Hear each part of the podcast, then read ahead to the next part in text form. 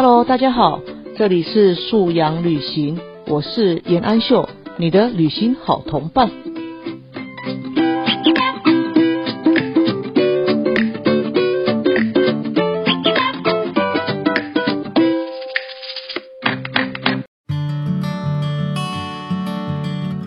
围棋里面有个术语叫复盘，就是两方对弈完之后啊。啊，就是还要再重新再去重走一次哈，你要知道说在哪一步之后下错了决定，所以你后面就会输。就复盘，复盘就是让孩子再去走一遍。那其实这个错笔记有点是这样的概念，就是错的地方哈，我们把它留下来，让我们厘清，以及我们下次还可以再翻翻啊，再复习一下我们曾经错过什么。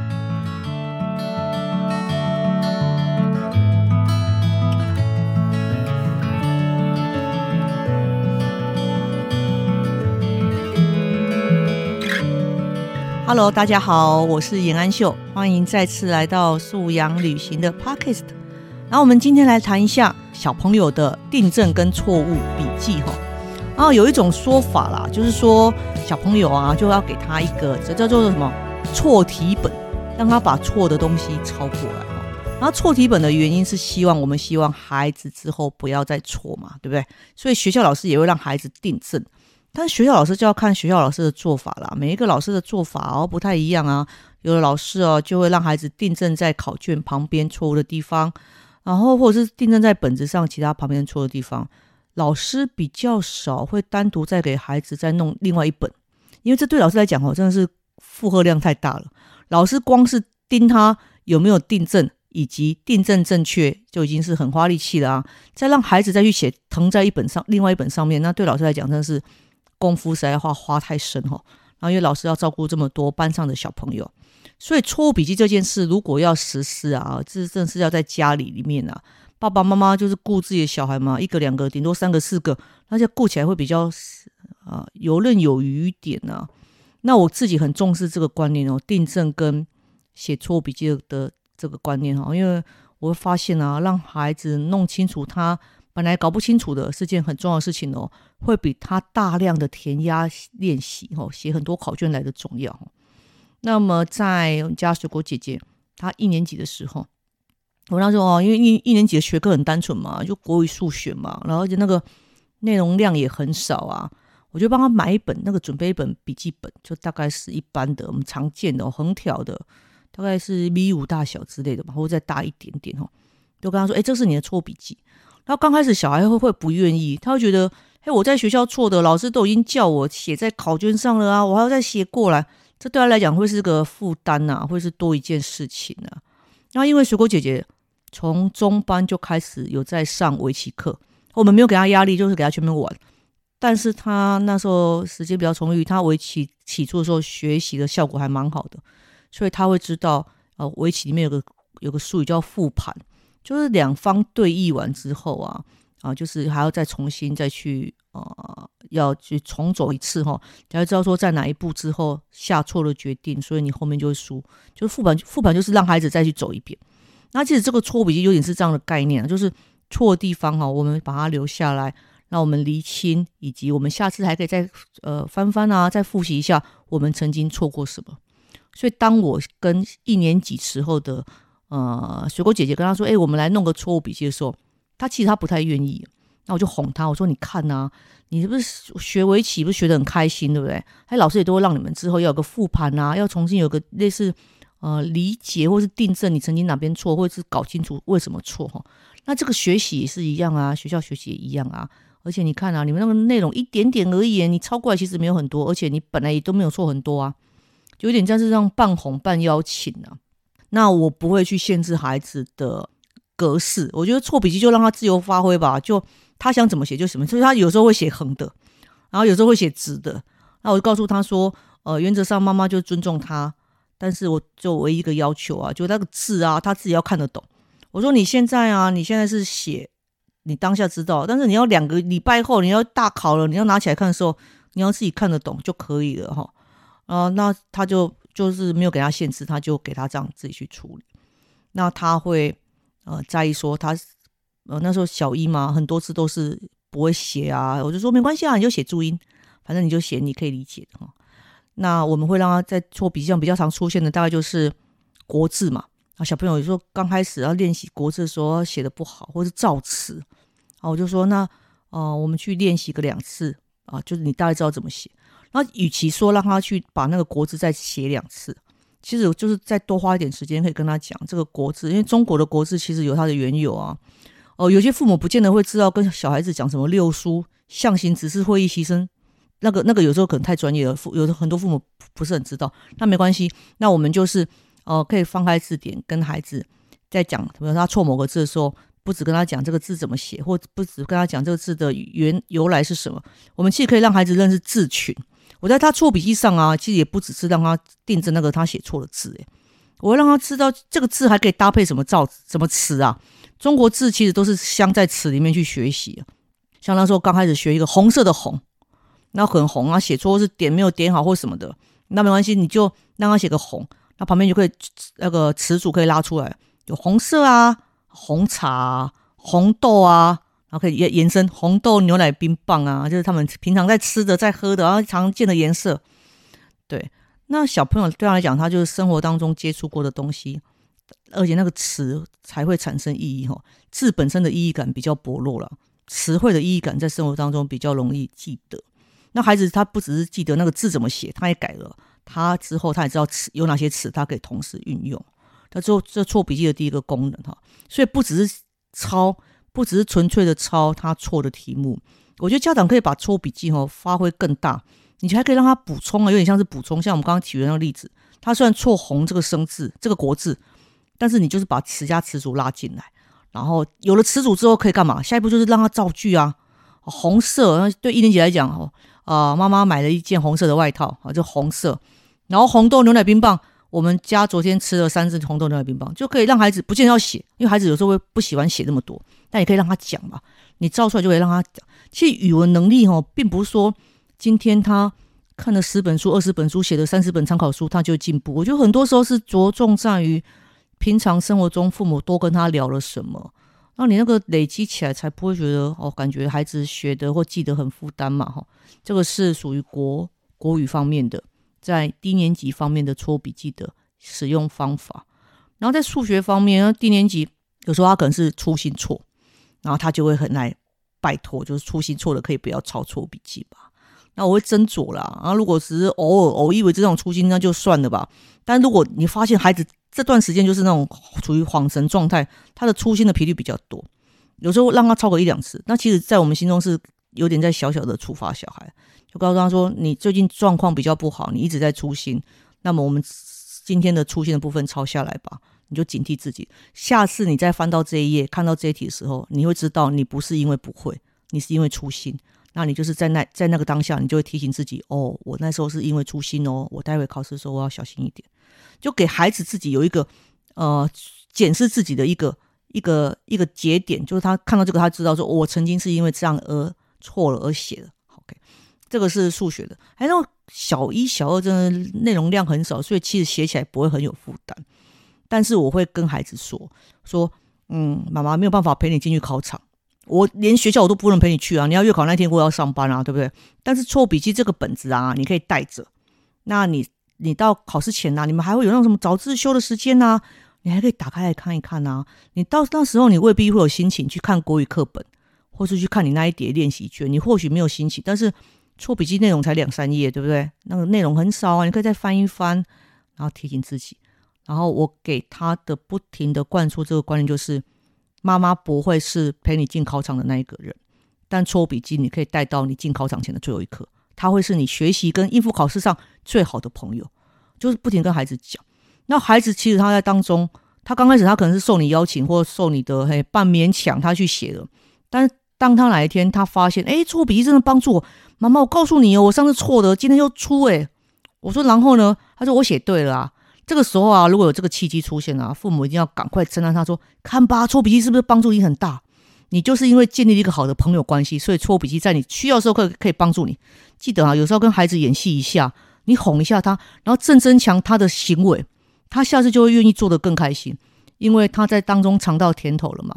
因为他认命的去写错误笔记，错误笔记后来确实也帮助了他，而他回来跟你分享，你又肯定了他的这个他曾经过的努力，孩子会觉得，哎，我这样做是对的，是棒的。我爸爸妈妈觉得我很 OK 这样子，还有我自己也确实，因为我的错误笔记让我下一次的错误变少，他就会认为这是件有效的事情啊。然后错误笔记的第三个功能啊，就是我们开始会上面，我会告诉他，哎，那个啊，呃，妈妈那天在什么地方听到一个题目，我觉得很不赖，我写下来，你解解看好不好？就这个不是他错的东西哦，这只是我突然想到一个题目什么的，那可能他符合他的那个时候的年纪，但是可能稍微困难一点点的，有点像是变化题啊，或者是所谓的什么资优题那种，就写下来。然后变成那个错笔记，有点像是我们两个在谈谈话或谈论一个新的题型的时候会写，我就把题目写下来，然后他就在下面作答。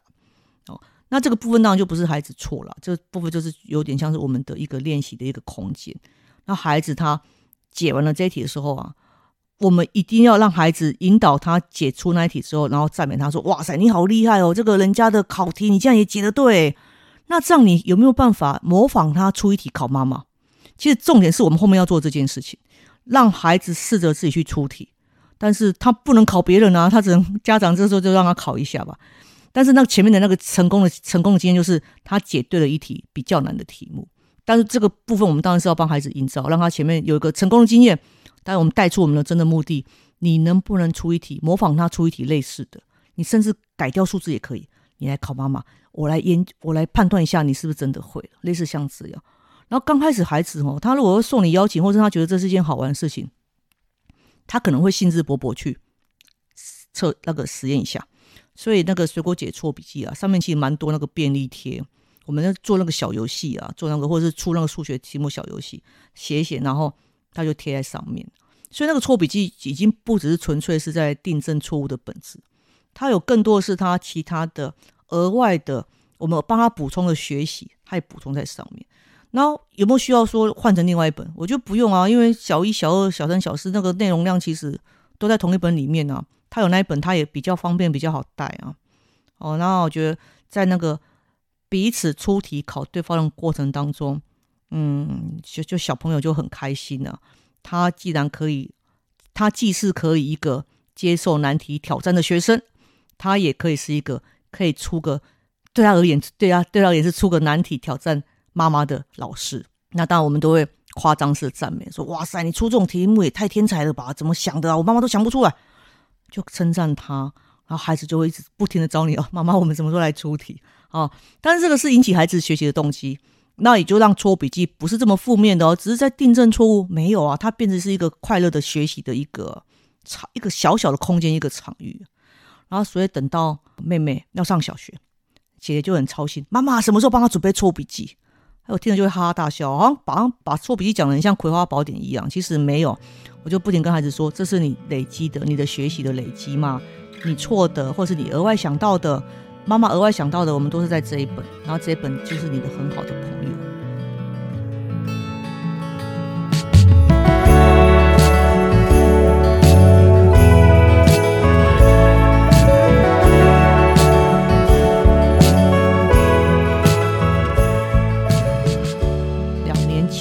一个教育媒体的刊物要采访我，然后那次他们采访主题就想要采访错笔记，然后对方的记者说。他希望我带着搓笔记去现场，他们想要拍拍下照片。然后那一天刚好是水果的期末考吧，我就跟他说：“哎，我妈妈今天要去受采访，哎，你错笔记可以借我吗？”他说：“不行，他没有要借我。”我说：“为什么？”他说：“哎，你不是说他要陪我进去考场前的最后一刻吗？”那时候他一下，一下还是二下，他就是不想借，因为他觉得妈妈可以不用跟来，但是搓笔要跟着我进考场去，我会比较放心。他他真的不借我，我就说：“好吧。”我的采访是下午两点在台北耶，你早上十点半就考完了，我可以中午去跟你拿吗？我再去拜托他哦，他就勉为其难说好吧。所以我中午真的去学校找他拿错误笔记，因为我下午要用。那我也不会很强硬的跟孩子说不行，我今天要用你要借我，因为我们已经话讲在前面了啊。这个错笔记是你的好朋友，你的学习好朋友，你的考试前的好伙伴呢，你就是带着他进考场前的最后一刻嘛。这话我们跟孩子讲过了。所以这个时候，父母也要相对的跟孩子一起坚守那个孩子已经成为他心目中的想法，跟他坚信的价值。这时候父母不要再搞破坏。所以我就比较麻烦，我就中午去找他借错笔记。但是因为对方要拍，我觉得有个错笔记，我们在接受访谈的时候也比较好理解，对方也比较知道我们在讲什么嘛，哈。所以这有一个小插曲。然后现在是妹妹，好，因为姐姐她已经做的很顺手了吧，她自己后来她就自己可以处理，然后妈妈就也不用操心哈。然后妹妹现在一年级，然后姐姐就很关心她什么时候错笔记。然后当然我们就是当时怎么样对姐姐的，现在怎么对妹妹嘛，要么免得姐姐就说我们对妹妹比较好，所以妹妹就早早的就帮她准备一本错误笔记。然后呢，我们家这个妹妹呢，就是她的做法又跟姐姐不一样。姐姐会觉得写横的、写直的，姐姐就会很尽可能端正写在那个线条跟线条中间。哦，妹妹不是，妹妹就要画她自己的格子，她画她的格子，她格子画大大的，然后上面才写她的国字、错的国字什么的。但我觉得这是妹妹的表现方式啊，我觉得也随她，OK 啊，没有关系啊。然后她在下面还会自己做自己的检核、检核小勾勾。哦，她做完错误笔记了，然后她给妈妈检检查完了，然后再自己在下面打个勾。就每个小孩会有每个小孩的小心思啊，小我觉得这个也没有关系，就给他们自由去发挥。但我跟妹妹讲啊，说都讲跟姐姐一样的话。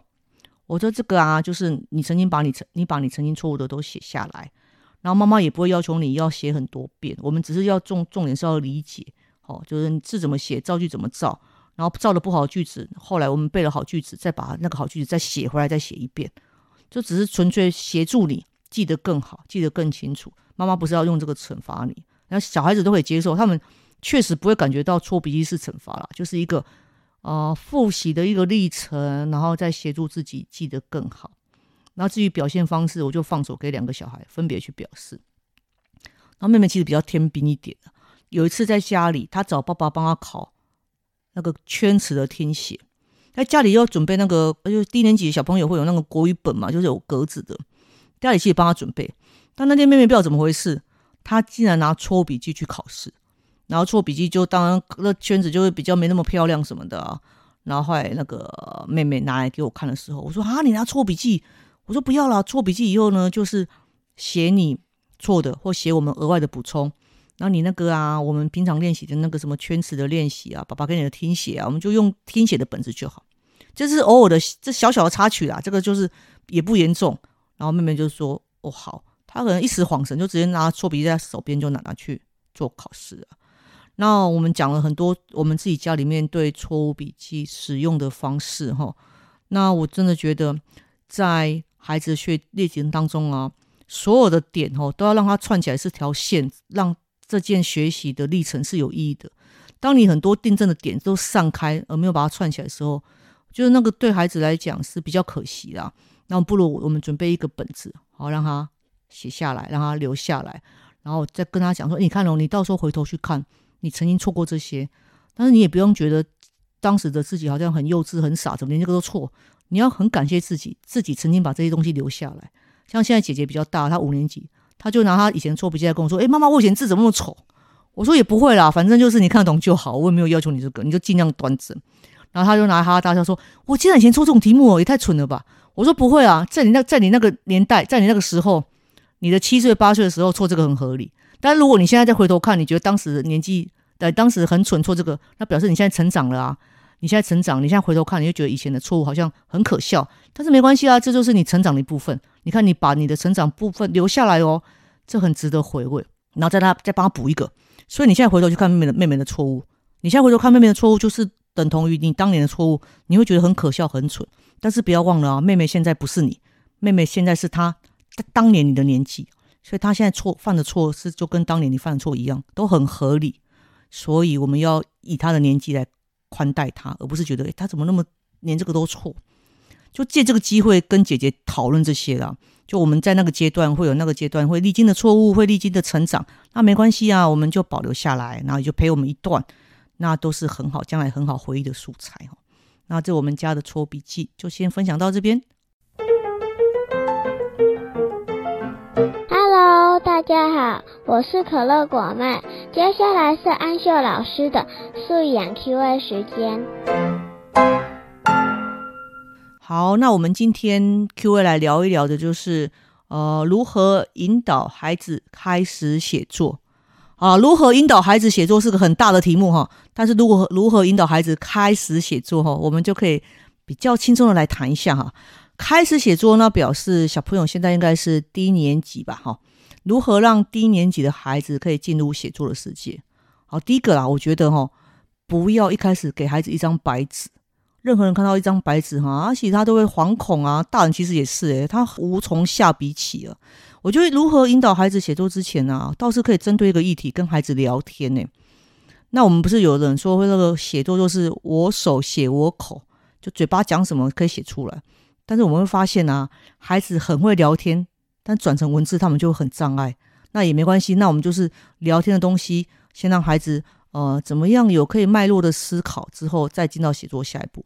那聊天这个比较简单啊，爸爸妈妈在生活上常常都会让孩子会有互动的机会啊。然后出去旅行，出去回来，你问孩子什么有什么感受，你跟他聊。当然，那前提就是孩子不是带着手机，整个人都是埋在手机里的旅行哦。他的旅行的时候应该是放下手机啊，看看外面的世界啊，看看外面的跟外面的人互动哦。那我觉得跟孩子开始，让孩子开始写作，你可以从聊天开始。聊天完之后跟他说。诶，我们刚刚聊了很多啊，但其中一小段，我们试着来写写看。那孩子刚开始一定会觉得很困难，因为他不晓得什么什么叫做写写看。那父母其实可以写一小段给孩子看，我们可以写一小段啊，用大人的口气写也可以。然后你要模仿小孩子口气写，这可能会比较不像啦，但是也是可以试试看的。我我的建议就是用大人的口气啊，妈妈写一段关于刚刚啊，我们今天晚上出去吃饭啊，妈妈的一小段心得。开始写作哦，从小小的事件开始啊。晚晚上出去吃饭，我们晚上去逛书店，我们晚上去吃冰淇淋，就一个小事件。然后跟孩子说：“哎，我们写一下晚上去吃冰淇淋。”那孩子会说：“那有什么好写？”你可以说：“那你喜欢什么口味啊？你吃起来觉得怎么样啊？”然后除了冰淇淋之外啊，爸爸妈妈还有什么让你印象很深刻啊？你想写在下面？就你跟孩子说你的那个写作啊，其实如果是写给你自己看，你就不会压力很大。你不要把写作想的是你要交作业写给老师看，好像要这种冠冕堂皇什么的哈。所以我们就谈出从这边再引申出进入写作的另外一个我觉得很推荐的方式，让小朋友写日记。然后那个日记也不见得要天天啊，你可能可以一个礼拜一天到两天。那写日记你就跟孩子说，这个是你的日记啊，原则上是除非你给妈妈看，否则妈妈也不会看。那你就可以简单一点记录一下，你不要想成是你要写什么很很什么很长的文章啊，不会啊，你就记录一下你今天吃什么，然后什么口味，然后姐姐吃什么，还什么口味，你想跟他交换吃，但他不肯让你，那你的心情怎么样？你就把那天晚上你看到的、你所知道的发生的那个小点提出来，给他一点线索。哦，姐姐不分你吃两口啊，你只是说分个两口吃吃看，交换一下，他不肯。那你心里觉得怎么样？你可以写下来嘛。你想偷骂姐姐没关系，反正他也他也不知道。你要给那个孩子很多那种可爱的小诱因，但是是他确实今晚他经历过的事，他印象还很深刻。那他也可以用很口白的方式去跟你表达的事情。他如果可以有办法跟你聊，他就有办法可以写。所以你就跟孩子说，你不是在写作文哦，你只在记录今晚的吃冰事件，好不好？那这样就没有很难，对不对？